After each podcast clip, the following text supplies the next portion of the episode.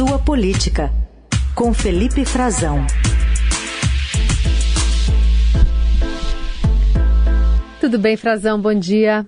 Oi, Carol. Bom dia para você, bom dia, Heisen, bom, bom dia, dia para os ouvintes. Conta mais sobre as diferenças ou as semelhanças entre o orçamento secreto e a nova forma de distribuição de emendas do governo Lula, o toma lá da cá. Olha, Carol, diferenças, diferenças, assim, vai ser difícil da gente encontrar, viu? Tem pouca coisa substancial diferente.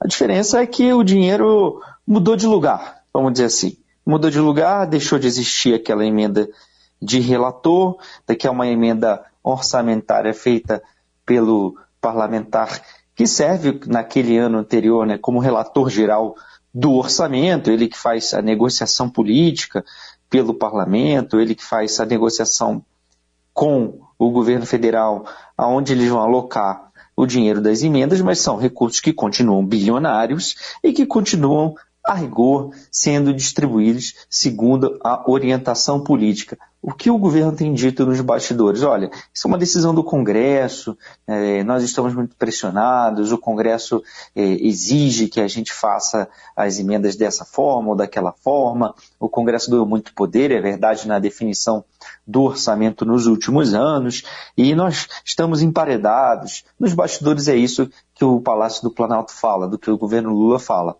O problema é que o governo Lula passou a campanha, né, o presidente Lula passou a campanha inteira dizendo, falando muito mal do orçamento secreto, dizendo que era o maior caso de corrupção da história, coisas do tipo, dizendo que era impossível, que tinha que mudar. No fim do ano, que a gente viu foi que o governo ah, foi politicamente atendido pelo Supremo Tribunal Federal, o governo eleito né, do Supremo Tribunal Federal, suspendeu, mandou cancelar aquela forma de execução orçamentária de pagamento de emendas que são um meio que os parlamentares têm de eh, indicar onde é que o governo vai eh, despejar alguns recursos e eles acabam indicando para a área que interessa para eles, para a região que interessa para eles politicamente. É, do jogo está aí há algum tempo. Esses recursos eram, então, de, do RP9, né, uma sigla que eles usam para marcar os recursos no orçamento é, e que tinha é, essa negociação passava pelo relator do orçamento e principalmente pelos presidentes é, da Câmara e do Senado e seus aliados mais próximos, Arthur Lira e Rodrigo Pacheco. E também não podemos esquecer o quem está muito forte, o Davi Alcolumbre, no Senado Federal. E os, o que, que, ocorreu é que o Estadão descobriu que aqueles critérios técnicos para estabelecer é, onde é que esse dinheiro ia ser empregado, Carol Heissen, eles não eram muito seguidos, não, sabe? O parlamentar tinha muito poder nessa indicação.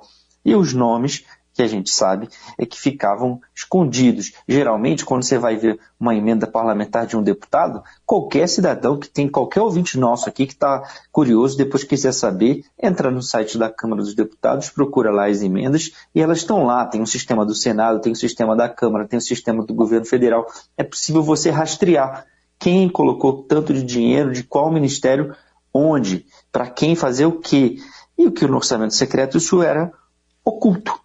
E por isso o nome secreto, por isso a falta de transparência, que foi reconhecida pelo Supremo e foi é, anulado, foi cancelado. Né? Aquilo foi, não, não se anulou o que estava para trás, mas se proibiu dali para frente.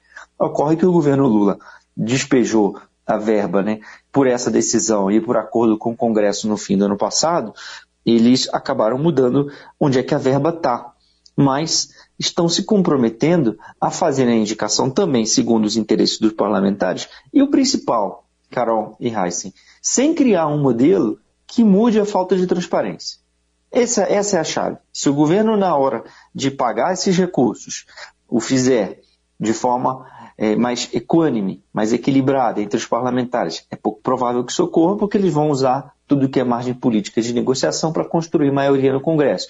Mas se eles, ao menos, dessem a transparência, se comprometessem a dizer, olha, esse recurso aqui, que pertence ao Ministério das Cidades, está sendo colocado para é, saneamento básico ou para, para pavimentação de uma rua, uma coisa bem básica. Asfaltar uma rua na cidade tal, segundo o pedido de um deputado X, desse estado, desse partido, e vai ser feita a obra por tal, tal empresa, a prefeitura que vai receber, ou é o governo do estado, a coisa estaria mais resolvida. Ocorre que o governo editou uma norma dando todo o poder de negociação de uma grana bilionária também, que foi ampliada e que eles vão, na tramitação da PEC no ano passado, PEC da transição, o governo, os parlamentares colocaram ali mais recursos para eles, o governo aceitou, tinha mais recursos para o governo, já estão liberando, inclusive, para os novos deputados, que nem emenda tinham, 13 milhões para cada um. Ou seja, tudo isso sem criar um mecanismo que dê de fato transparência.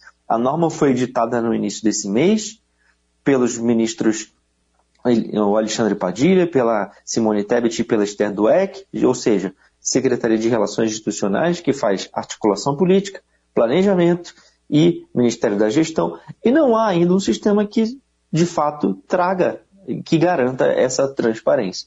Por isso, todo o cheiro de que, como dissem, disseram nossos especialistas, como a Elida Graziani, procuradora de contas, a gente está vendo que a tendência é uma repetição do mecanismo com alguma ligeira mudança com uma outra cara, mas um mecanismo fundamental do orçamento secreto, que é não ter a transparência, não permitir o acompanhamento da sociedade sobre como a coisa está ocorrendo nessa negociação. Então, até que o governo resolva isso, Carol Errais, tudo indica que o modelo vai continuar. E isso, é, além de contraditório para esse governo, né, além de contraditório, é, fere os princípios básicos de transparência, da administração pública, de bom uso dos recursos, de impessoalidade, enfim.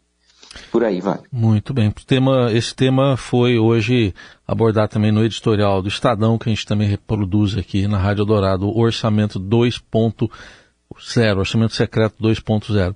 Mas tem outro assunto para a gente tratar com você também, Frazão. Falava-se aí numa federação entre o PP, Partido Progressista e União Brasil, só que agora não mais. O que, que aconteceu para não rolar esse casamento e o que, que vai ser então? Amizade colorida ou, ou nem isso?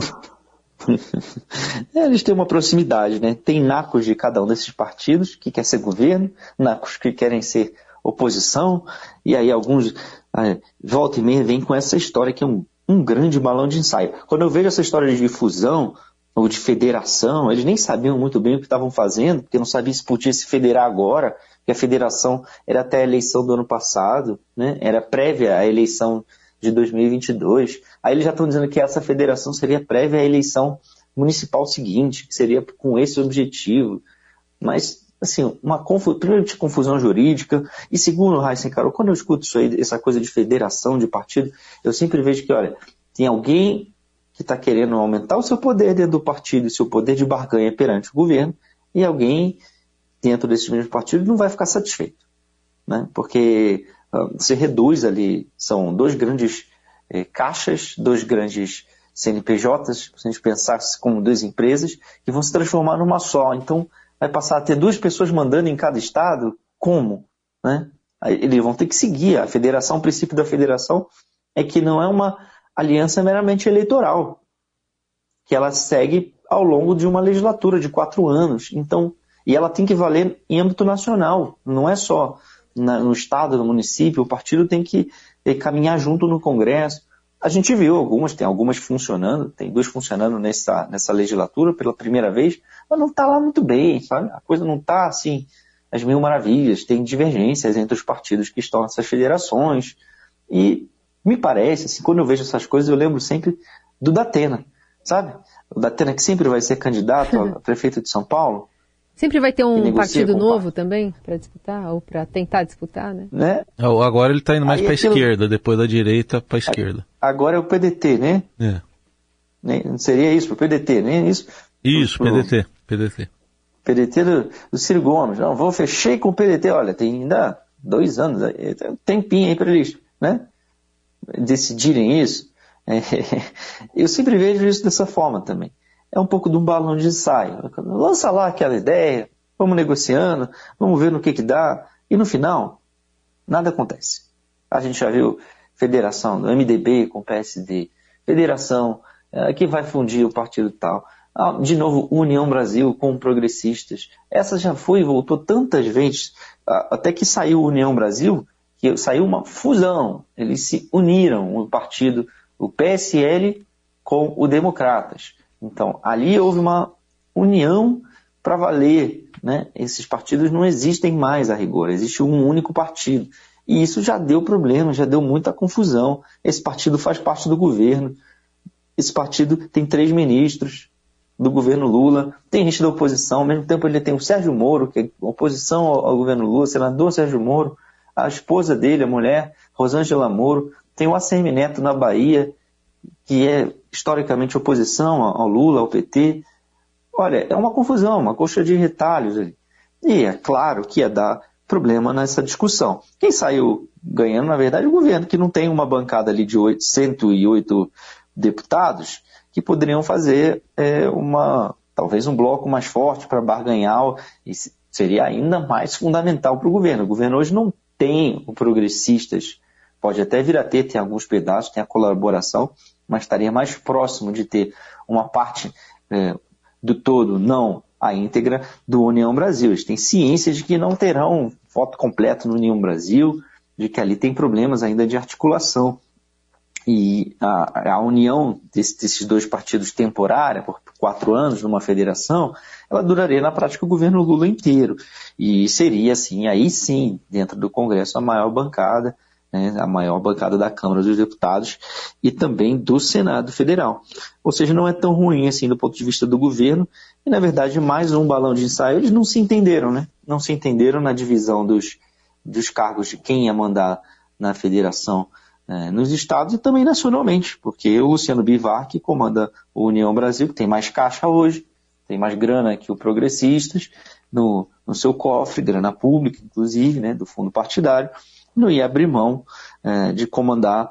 O, o Davi Colombo também estava contra, ele está muito forte, é um, um cara que manda demais nos bastidores do Senado Federal, o Arthur Lira estava a favor, eles têm outras divergências aí que estão surgindo, enfim, o plano se frustrou mais uma vez. Mais uma vez a gente vê muitas notícias sobre isso e a coisa não se concretiza. Talvez porque seja só para isso mesmo também, para barganhar um pouco. E acabaram já dividindo ali as comissões, né? Quem vai ficar com o que na Câmara dos Deputados? Passou um pouco do, do prazo, passou um pouco, perdeu o interesse, né? Perdeu o objeto, como dizem no mundo uhum. jurídico. Muito bom. Felipe Frazão, obrigada por hoje. Boa quinta. Tá bom, Carol. Obrigado você. Valeu. Obrigado, Heisen. Até Valeu. amanhã. Um grande abraço a todos.